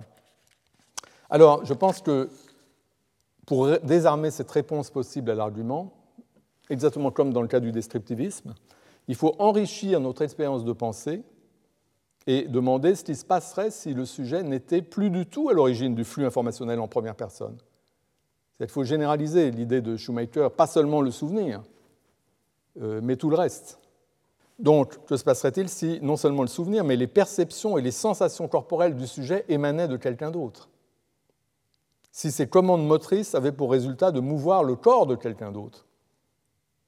Donc en fait, il s'agit de généraliser en pensée la situation du casque de réalité virtuelle. Et ça, on peut appeler ça une situation d'aliénation informationnelle. Et la question qui se pose, c'est est-ce que dans une telle situation d'aliénation informationnelle, euh, est-ce que le sujet ferait encore référence à lui-même en pensant je, ou est-ce qu'il ferait référence à la personne dont lui proviennent euh, toutes ces informations? Et là, je pense que en fait, tout ça est très compliqué, donc je peux que effleurer un peu le, sujet. Il y a plusieurs distinctions qui sont pertinentes. Je pense que la distinction la plus importante euh, que à quoi j'ai fait allusion euh, au début, c'est celle entre non, avant de venir à la distinction importante, je veux écarter un, un cas où le flux informationnel en première personne n'aurait pas euh, comme origine, n'aurait pas une origine déterminée euh, au niveau même global, c'est-à-dire le cas où ce serait complètement l'anarchie, où il n'y aura pas d'unification. Je veux dire que l'information proprioceptive concernerait la position des membres de Jean, par exemple, les informations mnésiques concerneraient les expériences passées de Pierre, les informations somatosensorielles, le corps de Thomas, etc. etc. C'est-à-dire qu'en fait, il n'y aurait aucune unification du sujet, il y aurait tous ces canaux qui donneraient des informations sur des individus différents. Je pense que dans un tel scénario anarchique, il n'y aurait pas de référence de jeu, on ne pourrait pas dire qu'il y, aurait préservation du jeu. Donc je pense qu'il faut se concentrer sur un autre scénario qui est pertinent pour notre discussion, qui est le cas où il y a bien une autre personne qui est S2, distincte du sujet S1 qui a les représentations mentales. Donc il y a une autre personne S1, S2, pardon, et c'est S2 qui est à l'origine du flux informationnel en première personne qui atteint S1 tout le flux informationnel, pas seulement les souvenirs épisodiques, enfin la mémoire épisodique, mais également la perception, etc., etc., tout le reste. Donc dans ce type de cas, est-ce que le je de S1, quand S1 pense je, est-ce que S1 pense à lui-même, S1, ou est-ce qu'il pense à S2, la personne qui est la source de toutes ces informations en première personne, ou bien les deux, ou bien ni l'un ni l'autre, parce qu'il y a en fait quatre possibilités. Alors ici, on ne peut pas ne pas parler du cas des, jeux vidéo, parce que ce cas suggère euh, qu'il est facile d'employer jeu pour faire référence à la personne dont on épouse la perspective, tant en ce qui concerne la perception que l'action. Ici, c'est l'avatar. Quand on joue à un jeu vidéo, ben nous, on est en train de jouer, et puis il y a cette personne, l'avatar, euh, dont on épouse, dont on voit, en gros, on partage les expériences visuelles, et puis on, on donne des commandes motrices qui, qui ont des effets, etc. Et on, euh, donc on se projette entièrement dans le point de vue de, de, cet avatar.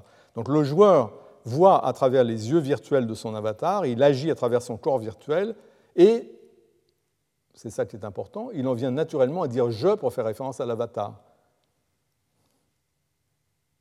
Et donc c'est clairement à l'avatar qui fait référence quand il dit ⁇ ça y est, je suis mort ⁇ par exemple. Le je c'est l'avatar. C'est intéressant, ces emplois de jeu dans les jeux vidéo.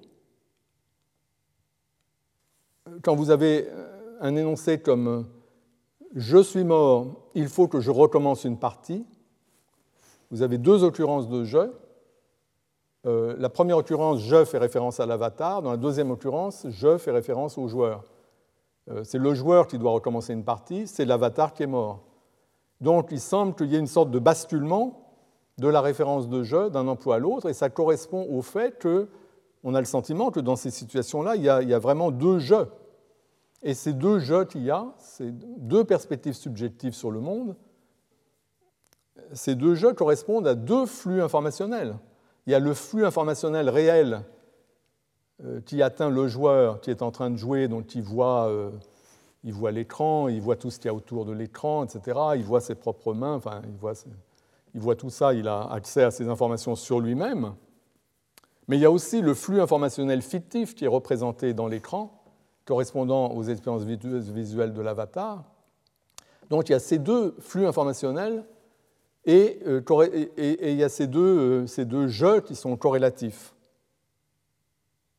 Et donc tout ça semble militer à l'encontre de la thèse que je défends, c'est-à-dire l'idée que ce qui fixe la référence de je, euh, c'est l'idée que ce que je rejette, pardon, tout ça milite contre, euh, en faveur de la thèse que je rejette, c'est-à-dire la thèse selon laquelle ce qui fixe la référence de je, c'est la relation causale, c'est le flux informationnel. Là, on a l'impression que je fait référence à l'origine du flux informationnel, disons, ou à à la perspective et là, il y a deux perspectives, il y a deux flux informationnels, et donc il y a deux jeux. Euh, et ça ne va pas dans le sens de l'idée que, que je correspondrait euh, à la relation indexicale, l'individu que, l'on est réellement, que l'on est effectivement. Mais euh, c'est donc très intéressant le cas des jeux vidéo, mais je ne veux pas trop approfondir parce que ce n'est pas directement pertinent. Ce n'est pas pertinent parce que la distinction dont je disais tout à l'heure qu'elle était importante et que j'allais l'introduire, c'est la distinction entre les cas où le sujet connaît la situation déviante dans laquelle il se trouve et les cas où il ne le sait pas. Donc le joueur, il sait que la scène visible sur l'écran est censée être perçue par l'avatar dans, dans laquelle il se projette. Cette connaissance par le sujet de l'origine putative des informations en première personne qu'il reçoit sur l'écran change complètement la donne comme l'a indiqué Evans dans sa discussion de l'expérience de pensée de Schumacher. Dans l'exemple du quasi-souvenir, il est essentiel que le sujet ne sache pas que certains de ses souvenirs apparents émanent de S2. Si le sujet sait qu'il est relié euh, à l'esprit de S2, c'est complètement différent. À ce moment-là, la situation va être beaucoup plus complexe, mais ce n'est pas de ça que je parle. Moi, je parle de situations où, à l'insu du sujet, les informations qui lui parviennent viennent d'une autre source que lui-même, à l'insu du sujet. Et c'est dans ces cas-là que le sujet a l'illusion d'avoir parlé à Scarlett Johansson. De même que euh, le sujet qui porte des lunettes de, réalité virtuelle sans le savoir, euh, quand il entend ces chants d'oiseaux, quand il voit tous ces oiseaux voler autour de lui, croit-il, autour de lui, il a l'illusion qu'il y a beaucoup d'oiseaux là où il se trouve, alors qu'en fait ce n'est pas le cas. S'il savait qu'il porte des lunettes de réalité virtuelle, il n'aurait pas cette illusion, il se trouverait dans la même situation que le joueur de, jeux vidéo. Donc c'est le cas simple, le cas où le sujet n'est pas au courant qui est pertinent, et donc le cas des jeux, jeux vidéo, du coup, n'est pas pertinent. Et dans les cas euh, où le sujet ne sait pas, n'est pas au courant de la divergence précisément euh, entre les deux relations, qui ne, le fait qu'elles ne convergent plus sur un seul et même objet, dans des situations d'aliénation informationnelle, donc, le sujet a nécessairement l'illusion que les informations qu'il reçoit de S2 le concernent lui-même. Parce que ce sont des informations en première personne, et normalement, les informations en première personne ne peuvent concerner que le sujet lui-même. C'est ça qui compte, c'est que normalement, les informations en première personne vont de pair avec le fait que vous êtes cette personne au sujet de qui vous recevez les informations. Normalement, les deux relations vont de pair. Ça veut dire que quand vous recevez des informations en première personne, automatiquement, vous vous auto-attribuez les choses à propos desquelles vous, recevez les informations. vous, attribuez les propriétés euh, qui sont représentées, comme la propriété d'avoir les jambes croisées. Si vous, par la proprioception, vous détectez que vos jambes sont croisées. Euh, même si, en fait, ça vous vient de quelqu'un d'autre, parce que vous êtes relié à l'esprit de quelqu'un d'autre ou au corps de quelqu'un d'autre, euh, vous ne pouvez pas ne pas vous auto-attribuer cette propriété d'avoir les jambes croisées, parce que normalement, ça fonctionne comme ça. Normalement, la proprioception vous donne des informations sur vous-même. Et donc, ce que ça veut dire, c'est que euh, normalement, les deux relations, la relation indexicale et la relation causale, vont de pair. Donc, quand vous recevez des informations par la relation causale, vous les attribuez automatiquement à l'objet avec lequel vous êtes dans la relation indexicale, parce que normalement, c'est comme ça que ça se passe. Et quand il y a une divergence à votre insu, bah, vous continuez à vous attribuer ces propriétés, alors qu'en fait, ce ne sont pas les vôtres, et donc c'est une illusion. Mais le fait que ce soit une illusion montre qu'effectivement, quand vous dites je, vous faites référence à l'individu avec lequel vous êtes dans la relation indexicale, l'individu que vous êtes. Quand vous pensez ici, vous faites référence au lieu où vous êtes, car c'est ça la relation indexicale. Normalement, les informations qui vous parviennent, il normalement, il n'y a pas de taxe de réalité virtuelle, et quand vous ouvrez les yeux, les informations que vous avez sont des informations sur le lieu où vous vous trouvez. Donc, dans le, cas où on généralise l'idée de Shoemaker pour faire que tous les modes d'acquisition de l'information en première personne nous donnent des informations qui, en fait, proviendraient de quelqu'un d'autre, dans ce cas-là, je pense que le sujet serait euh, sujet à une illusion massive et généralisée.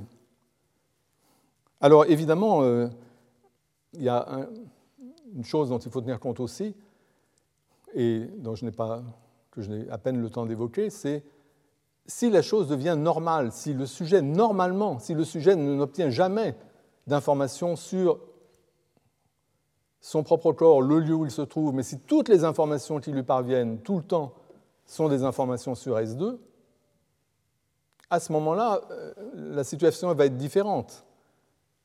Là, moi, la situation dont je vous parle, c'est la situation d'un sujet qui, normalement, se souvient de ses propres expériences, qui normalement, par la proprioception, acquiert les informations sur son propre corps, etc., etc., etc., qui normalement, par la vision, reçoit des informations sur ce qu'il y a devant lui, etc., etc. C'est ça le truc normal. Et si on imagine sur cet arrière-plan de normalité un cas où en fait, un cas déviant où en fait les informations lui proviennent de quelqu'un d'autre, eh bien le sujet, à cause de cet arrière-plan de normalité, s'auto-attribuera de façon illusoire les propriétés détectées à travers ces canaux informationnels qui, ici, de façon déviante, le renseignent en fait sur quelqu'un d'autre.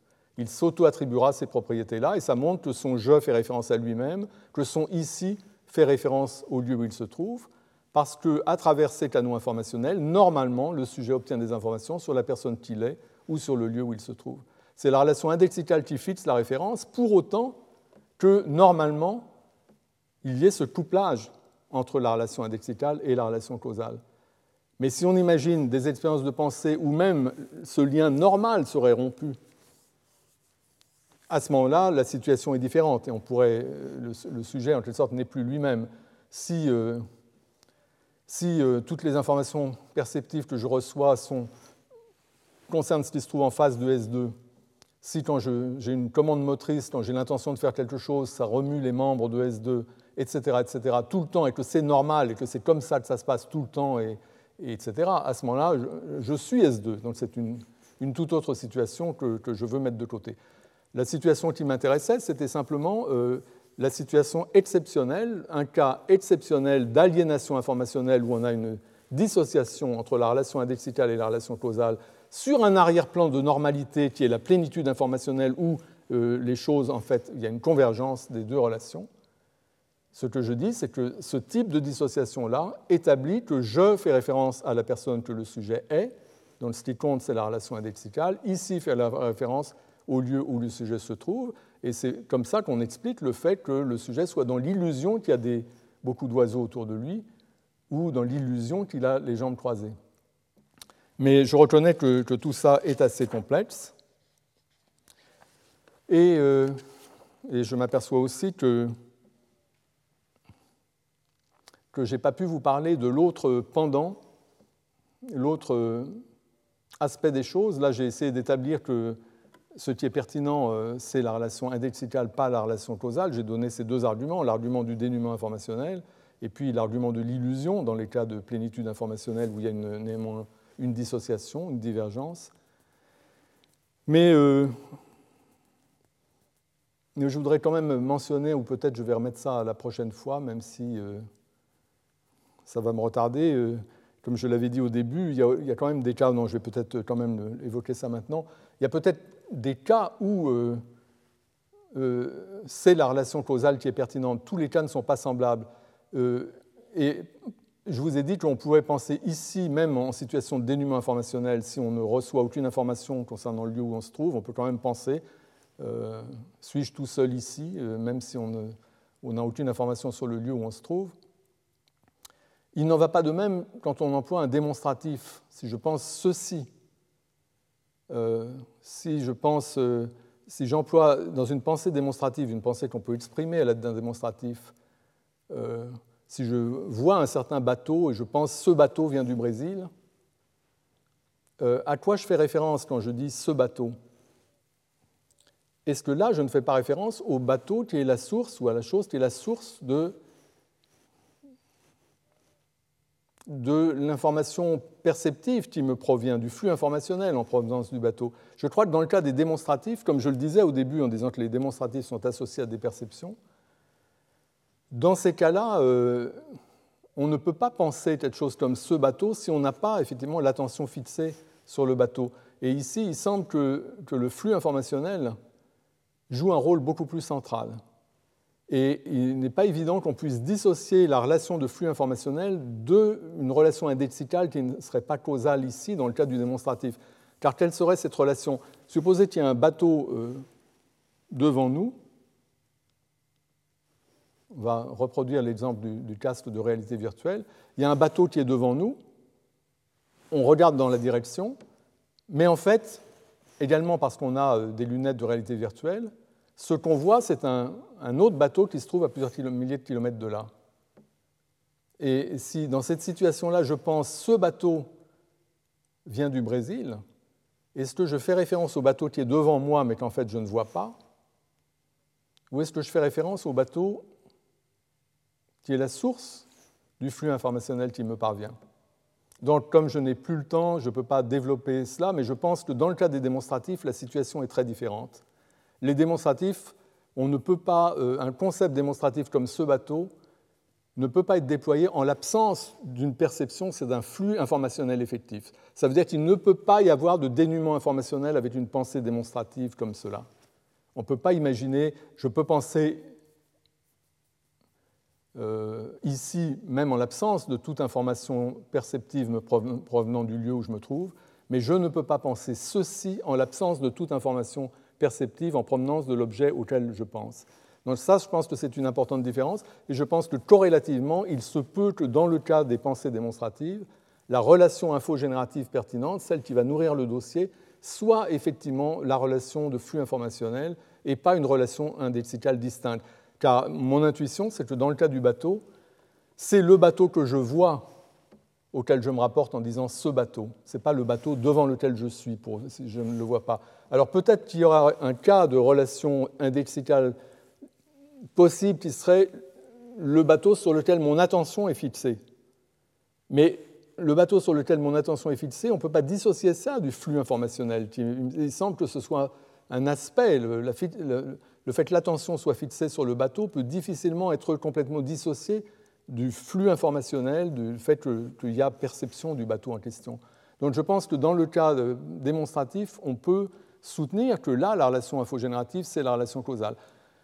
Si c'est le cas, il se peut qu'on ait deux grands types de cas. Les cas où ce qui est pertinent, c'est la relation indexicale. Ce sont les cas où le dénuement informationnel est possible.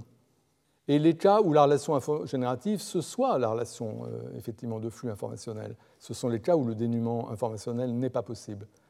Merci. Retrouvez tous les contenus du Collège de France sur www.colège-2-france.fr.